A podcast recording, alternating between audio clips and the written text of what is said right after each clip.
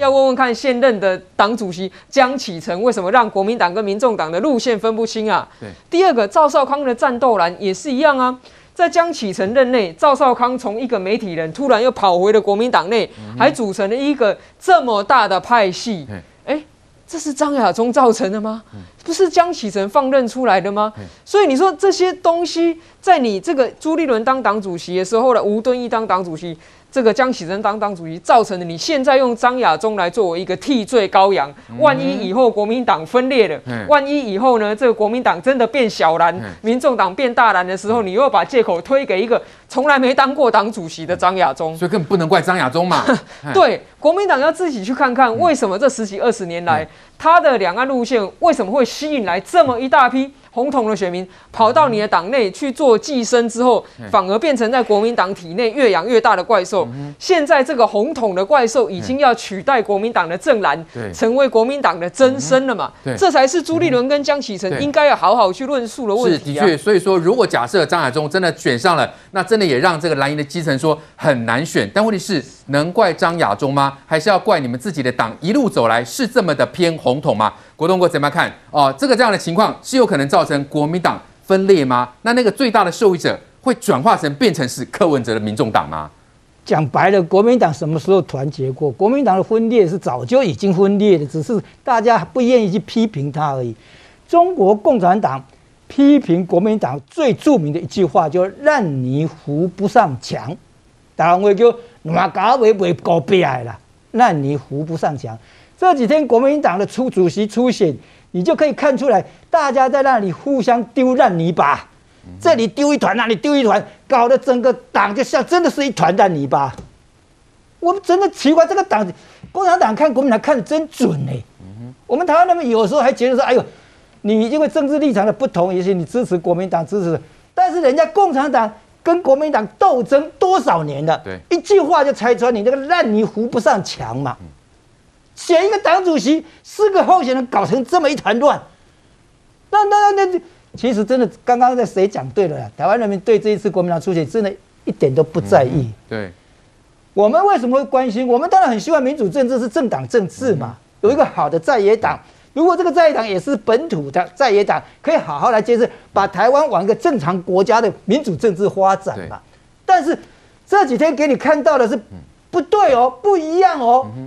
我先讲张亚中最大的笑话是要求党中央彻查清楚。我就怀疑张亚中到今天为止，他对国民党的党中央以及国民党的组织过结结构以及国民党的决策形成一点都不了解，才会说要求党中央彻底清查。党中央是指谁？你现在张亚中跟我讲党中央是谁？你那也不记错的是党中央啊！你现在讲党中央是谁嘛？你要讲这江启臣，你要给我交代，我还佩服。你现在讲党中央是谁？党中央是一个无影无形的一个机器在那里。最好玩的是，中央监选委员是各候选人推派，你张亚中也有推派人啊。各各阵营推派人在里面。主发会认为这个问题必须研究，丢给中央监选委会。那你中央监选召集人曾永前要负责承接这个东西嘛？所以这样说，你最好把国民党的组织搞清楚，你再来选主席，你都要选不清，讲不清楚啊。当然支持张亚中的人很多啊，我是替江启臣真的惋惜。今天看报纸哦，才觉得真的惋惜。他今天又在这一家，嗯哼，又有最新的广告啊，最新的广告了，第三次了，第三次了，嗯。中国国民党回归胜利，什么叫回归胜利？我真的是不大懂了哈。重返执政必须慎选一号江启臣，花钱登在这家广告哦，结果这家广告的社论竟然是爱国民党，嗯哼，已经在哀了，爱国民党，而且内容是替张亚中打抱不平啊，说国民党现在连你的党头都要被砍掉了，张亚中有什么错？不是，就是说，江启成，你花钱在这里登广告，白登了嘛？人家是要看花钱登的广告呢，还是看这一家报纸的社论在讲什么吗？所以我说，这里说张启臣，这是我一直在讲他病急乱投医，就这样，自己没有个定见，要怎么打这个正规战？而且你还是现任的党主席，连一点正规作战都不懂，你凭什么去领导国民党？我真的气他，真的汗颜也难过。张亚中他现在掌到机会，掌握这个机会。他这一套完全就跟着韩国瑜那一套下来的嘛，延延延延续下来的。但是他连本票支票都搞成这个样子的话，真的有一天他让他来治理统统治这个国民党来治国的时候，你怎么能想象这个人这个大学教授这么无知呢？如果连一张本票你都这样搞不清楚的话，国家交给你不是完蛋了吗？是。所以我说很多事情你只要细细去观察，发现里面问题在哪里？问题是。中国国民党在台湾要转型之困难，转不了型嘛？他一直想转型，转型转不了，到底转成什么样子？你今天不管攻击还是还是这个做成这个派系都可以的，但是你的国民党的中心思想，你必须要知道台湾这块土地跟台湾这些人民，他的主流意志，他的心愿在哪里？你不能。自己一个党在这里自己玩自己的，玩的高高兴兴，抹这个泥巴一把，抹那个泥巴一把，玩的很高兴。台湾人民说：“这个政党在台湾在干什么啊？”如果今天疫情当前，大家在这里昏昏昏的这个守这个规矩的时候，你这个党演出一些烂戏给大家看，这是台湾人讲的拍戏拖皮，拖这久啊，拖这久啊，都无法度改进。所以我看今天看到江启臣这个广告，真的，它里面内容写的是什么？就是说，二零零八年马英九赢了七百六十得票七百六十五万票，八十一席立法委员，怎么会到今天搞成这个样子呢？那中间这些主席难道都不要负责任吗？中间这些人都不要负责任吗？问题是你们这些想登主席大人，从来不敢讲你国民党的这些权贵，国民党的这些大佬把持国民党机构。把持国民党中央把持这么久，如果这些东西都不敢讲，只在那里又是回归啦，又是干什么，没有用的啦。不管张亚中的态度是怎么样，他认为这一块操作可以对对他带来有利，他不会去想要把这个台湾中中国人在台湾转型，他绝对不会想的。对，那现在就要考虑了，台湾人民愿意接受这样一个政党在台湾吗？如果这个政党在台湾，不但没有办办法帮助人民。反而一直在扯后腿，反而一直在唱反调。那这个政党有一天真的是被台湾里面赶走哎。炮声隆隆，响彻云霄。汉光演习第四天，全台好几个地方实施联合反登陆演习。屏东满风的实弹操演震撼登场。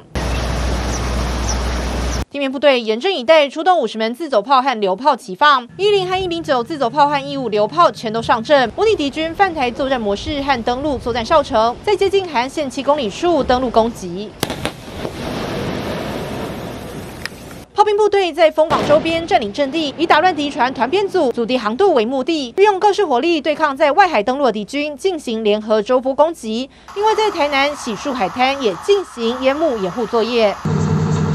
至于华东地区，上午采取北埔海滩反击演练，模拟防卫敌军登陆。国军派出约八十人，大约一个连的战力，也出动四辆 M 六零 A 三战车和两辆装甲车移动掩护。陆军六零一旅也出动阿帕奇直升机操演。及增补区可提供战机。值得注意的是，总统府释出前一天蔡总统校阅加东备战道战机起降演练，听取军方简报时，飞官亲自送上我国 F 十六战机拦截中国轰六战机照片。F 十六位在后方高空的有利战术位置，以空中五公里距离贴近拍摄到对轰六战机的拦截监控图，还特别标出多个武器挂载点，展示我国空军捍卫台湾的坚实实力。好，我们看到汉光演习第四天哦，今天在屏东进行的火炮射击非常的震撼。来，先请教宽哥，今天的火炮射击重点在哪里？是要歼灭敌人与滩头吗？我们目前的汉光演习进入到今天第四天哦，那每一天有每一天的一个科目。昨天哦，哇，真的很震撼。为什么呢？四台飞机依序降下。先跟各位说，那个可是非常高超的技术，因为跑道的宽度只有二十四公尺。当那个 E-2K 降下来的时候，我都捏一把冷汗，你知道吗？为什么呢？它翅膀打开还突超出一点点哦。那么今天进入了数科，什么叫数科呢？明天是终结，明天还有更。好看的飞弹做最后的一个飞弹射击，包括了我们的雄三等等的都会出来哦。那今天呢？今天就是当敌军列阵过来到七公里左右的时候，我们所有的火炮阵要出来。所以今天同时在澎湖、在屏东、在花东同时操练哦。我们先来看看这个在屏东车城的状况。这个单单哦，看到报纸这一块都觉得很令人觉得很振奋了。我认为在现场当中哦，所有的国军会因此而觉得士气大增。目前的反登陆科目当中呢，因为敌军会从海边七公里慢慢的船舰过来，所以我们所有的枪、榴弹炮、自走炮都要出来。那我们包括了幺五五的榴弹炮、自走炮，包括 M 幺洞九、M 幺幺洞等等，五十台列在一块齐发。哇，阵势非常的惊人哦。那我们今天早上澎湖的朋友也特别说哦，说哦汉光给他得细刚啊吼，啊给你们陪我嘛开心的嘞。今天澎湖是用整个榴弹炮，榴弹炮也是齐发哦。那这个跟各位说，我们目前国军要跟大家展示的是什么呢？展示我们勿视敌之不来，事无有以待之的一个决心哦。那另外一个部分的话，在台南，台南今天的一个部分的话，也是展示寸土不失哦。那因为每一个地区的科目不一样。台南这边就是假设他们已经突破了七公里的一个海岸线了，真的上来了，我们要怎么做哈？那南部陆军八军团它的模拟主战的部分的话，它怎么做呢？他们目前第一个叫做土狼喷烟，所以这种车会很多，它会沿路一直很多的地方在登陆点的地方做喷烟的一个动作，同时会来做整个安设轨雷。但各位，这次最有趣的地方是，当我们台湾在做汉光演习的过程当中，我认为。各国其实彼此之间是有联络的。目前日本在做有史以来最大的陆军演习，这个陆军演习呢，从这两天开始要做整个动员、集结、准备出发。各位，十万陆军，也就是说，这次自卫队把所有的陆军全部都摆上。当我们台湾在这个地方汉光演习，阻止共军犯台的过程当中，其实亚洲各国都在等。为什么呢？因为大家都在怕一个势力，这个势力就是。中国源源不绝，他们目前的海军总艘数比美国还多，空军一出来，哇，阵势拉出来非常非常大。但是只要各国团结，我们台湾的军民团结，我们不怕他过来，但是我们一定要做好最好的准备。对，的确，汉光演习就是要防卫台湾嘛，陆海空军呢是同时要来进行哦。那除了今天在屏东的这个火炮射击之外，蔡总统昨天教阅的加东战备道的这个战机起降演练呢，那特别让媒体关注到，就是蔡总统在听取军方简报的时候呢，空军拿了一张照片给蔡总统看哦，那就秀出了哈空我空军的这个 F 十六贴近拍摄到共军轰六这个呃战机的这个拦截监控图哦，那当中还显示呢距离是五公里哦，这要请教张将军了。这张图片显示出什么样的意义呢？这个角度、这个距离代表什么呢？它这个就是因为它在西南空域哦，在这边做活动的哦，除了是运八的反潜机、远干机跟电战机之外，它的轰炸机就是轰六轰炸机哦，算是中型的轰炸机。它的因为它的目前的歼二轰二十、歼二十目前都在研发，歼二十已经出来了嘛，但是轰二十还没有，所以它的主力就是这轰六轰炸机。这轰六它没有办法超音速。它是次音速的，它最高的速度大概就是飞到时速一千公里，要一千一百公里的超音速嘛，所以它在次音速。那它常过来啊，它除了在西南空域之外，它也可以绕到巴士海峡，到台湾东部去了，因为它的有效的航程可以最大可以到达六千公里，这个对他来讲是绰绰有余了。他还可以经过，当然他如果不用空中加油都可以绕一圈，嗯哼。所以他这个对我们来讲是算威胁比较大的，是。而且。这个中共的除了空军有轰六之外，海军的海航海航兵力也有轰六，直接起飞，起飞之后直接到达目标区就拦截到了。一拦截到之后，在这边做升空、做警戒、做监控，不是半飞。我看有人讲半飞，怎么会半飞呢？朋友才半飞嘛。对，他不是半飞。敌人这是要监控的。对对，警戒、监控，然后最后面一个驱离，因为我已经出来了，你再过来会撞到啊。在这个二零零一年的四月一号。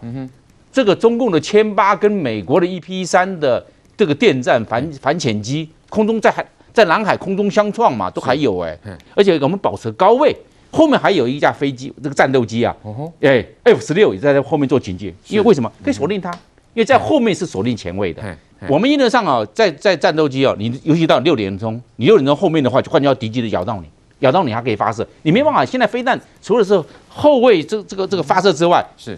在在后卫的这个机飞机是占了优势，咬到它尾巴嘛，它怎么甩都甩不掉嘛，是。就这样子嘛。那这个地方我们这个尤其是 F 十六，它不管是在西南空域啊，或者中共是飞到这个绕过去，从巴士海绕到台湾的花东外海，我们的 F 十六也可以在这边做监控做驱离，而且有时候中共还没有护航的了，中共会派。歼十六做护航，也会派苏凯二十七，也开始开派苏三洞做护航。是，但是来讲，我看到这几次，这个这个这个报道没有做护航哎，很容易被攻击。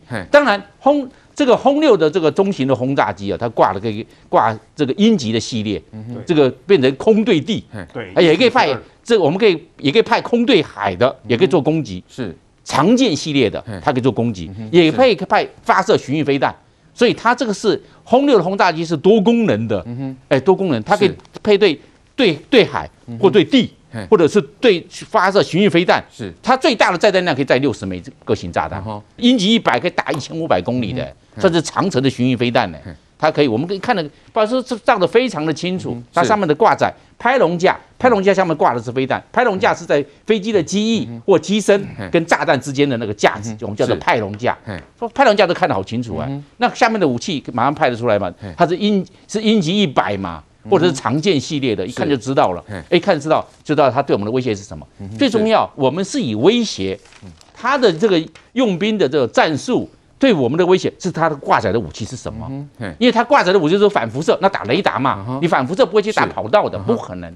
你鹰击系列的那打海上的目标嘛，你打到陆上目标，它弹头并不大，造成的摧毁的力量是有限的。昨天列那在那个落那个加东战备道啊，在平和公路的加东战备道，我们落的时候，因为它的跑道长度是很短，我们可以看到这四型机哦，是。不管是 IDF 或者 F 十六，还有幻象两千，也包括这个 E two 哦，对，它落在你注意看到啊，它。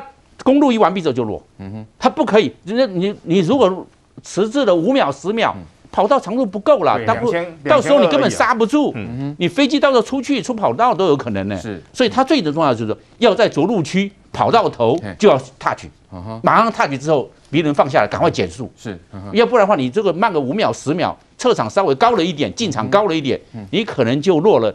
这个一千尺到两千尺，那你这样子的话，你剩下的只剩下三千尺、四千尺不够了，会造成这方面的这飞行员是有很大的压力，有很大的压力，在这种高压力状况之下，还能够那么安全的。在跑道头就开始落这个轮胎起落架，刚好踏及到跑道上面，是，这是这是在技术上是一个考验。OK，好，所以张将军清楚说明了，我们这一次的这个汉光演习呢，进行到现在的确是呃让外界高度的关注。不过在这个时候，照理说哦，在进行演习的时候，不是都会公告其他的国家周知吗？我们在演习，你就不应该靠近吗？来晚，那共机昨天还依然来哦，九个架次哦，所以是挑衅意味的话，还是说特别来自然军情？那我方呢，是不是也应该给予警告嘞？哎，我觉得我们先要正告一下我们的邻国哈，我们台湾不缺靶机哈，有缺的时候会告诉你哈，没事不要来骚扰我们周边。事实上，中共的挑衅动作是一种，我常常讲叫做愚蠢而且幼稚。一个成熟的国家不会干这种事情。你在军演，因为有部队就会军演，有部队就会实兵实弹军演。对，我们都会尊重啊。你在实弹军演的时候，我们的船只不要去那边找麻烦，不要找麻烦。对，可是。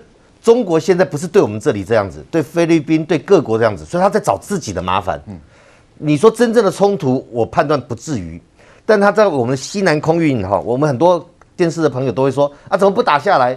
拜托哈，那个不是领空，那个在 ADIZ，所以还不到开火的时候。他这种骚扰当然有他政治跟战略上的意义。他今年累月这样做，我们军演也这样做，甚至于我们上次我们的那个靶区哈，他还飞过去。我就觉得，不要拿自己的生命开玩笑了，生命诚可贵哈。其他不管你是在满丰看到了风港附近的火炮的测试，或者在我们台南南区洗漱的那个是都是八军团的了哈。他化学工兵工群他们在撒那个化学兵群在撒那些烟哈，这些其实都是日常的操练累积而来的实力。那我特别借中江节目讲这一次操演有几个重点哈，不搭配我们明天即将开议。相关的国防预算，是我们汉光三十七号这一次的操演，在整个国际的时空上，日本叫做陆演，就是。陆上自卫队演习，是在九月十七开始，一直到十一月，动员全员动员，对，等于是日本的全陆军或者是陆上自卫队整个动员起来以外，驻日美军也投入，而它的科目有几个，有几个重点很有意思，是在他们的西南岛屿。的部署，以及他们暗制反舰飞弹的相关的操演，他们的西南岛屿跟我们台湾的东北角就是夹着我们常听到的宫古海峡。对对，宫古。所以我们在这一次汉光演习里面的相关的科目，不管对东海岸，对我们东北角，事实上跟日本的自卫队或者跟驻日美军成为犄角之势，有没有约好？我不知道，有没有默契？我不了解。但是这个犄角之势对那个宫古海峡一直到与那国岛，对这个区域的安全稳定很重要。台湾的飞弹确实在世界上数一数二。昨天军方来跟我报告相关的机密预算的时候，我们还看了机密里面的有一些项目的，不管是量产啊，或者是测试测评通过啦、啊，成军等于交付哈。我觉得国人要有信心。哈，交通战备道它除了长度只有两千一百米，很短。我们一般都是 under，就是四千四千米以内了。它是两千一百米，它的宽度也特别窄。更重要的，飞行员最怕的是侧风，它的风哈那边的侧风很强，所以你你知道吗？你那一台一台下来，要降落准，你 touch 的点控制，那其实很重要。以外，这一次还特别，以往都是 F 十六当领头羊，这一次是我们国造的 IDF，我们整个雄那个雄鹰计划哈，等于是 IDF 的。强化版来领头降落下来，然后最后那，E2K。